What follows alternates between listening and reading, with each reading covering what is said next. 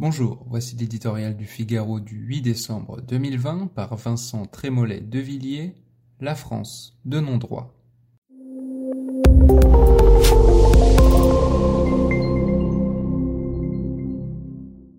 Après les territoires perdus de la République, voici les heures abandonnées par l'ordre public. Dans les premiers, on agresse les policiers, les pompiers, on brûle les voitures, on dégrade aveuglément une bibliothèque, une école, c'est un chaos de périphérie, des saccages de banlieue. Dans les secondes, depuis trois ans, les centres-villes le samedi après 17 heures subissent une violence équivalente, vitrines détruites, véhicules en flammes, cocktails Molotov, forces de l'ordre prises en chasse.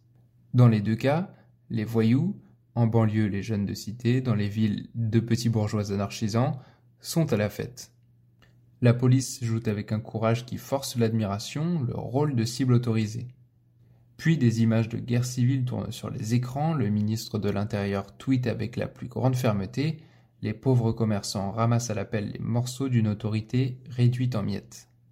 On se soucie de façon erratique du conflit de basse intensité qui se déroule dans les dizaines de quartiers en France. La preuve, quand le soir du 31 décembre les incendies se multiplient par milliers sur les parkings, le langage médiatique courant invoque une tradition de la Saint-Sylvestre.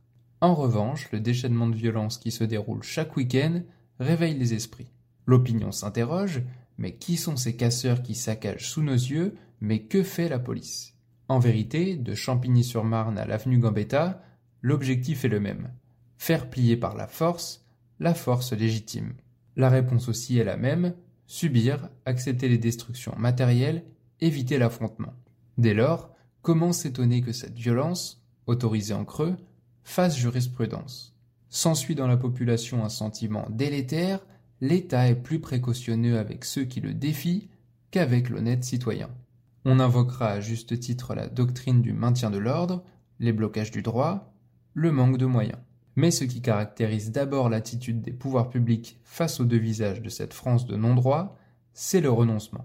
Autrement dit, l'absence de volonté et de courage politique.